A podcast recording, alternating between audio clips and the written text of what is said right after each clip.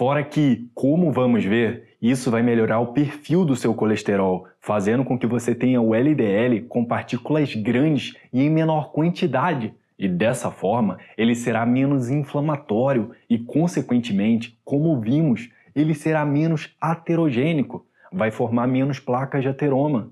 Bom, se você está gostando até agora, olha isso então. Uma taxa alta de triglicerídeos divididos por HDL, significando um alto número de triglicerídeos em relação ao seu colesterol HDL, essa taxa também é um dos melhores indicadores do seu risco de doença cardíaca. Bom, galera, vamos fazer esses cálculos aí que a gente está falando no vídeo de triglicerídeos dividido por HDL e colesterol dividido por HDL. Só para mostrar na prática para vocês como é que são feitos esses cálculos, beleza? Então eu vou pegar aqui os dados do meu último exame, colesterol total 186, HDL 62, triglicerídeos 65 e glicemia 84. A pressão arterial foi 11 por 7. Então vamos ver rapidamente como é que a gente calcula aqui triglicerídeo dividido por HDL. Calculadora.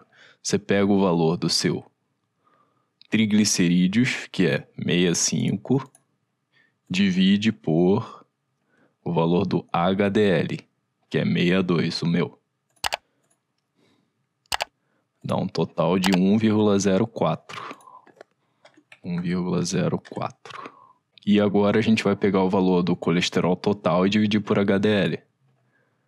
Colesterol total 186 dividido pelo valor do HDL 62 é igual a 3. Então o valor do colesterol total dividido por HDL 3.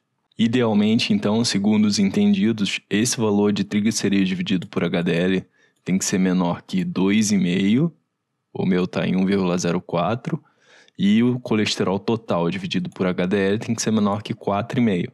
O meu está em 3. Isso quer dizer que as minhas partículas de LDL são partículas grandes, são, não são inflamatórias, entendeu? E quer dizer também que o perfil do meu colesterol, o perfil do triglicerídeos, meu perfil lipídico é um perfil bom.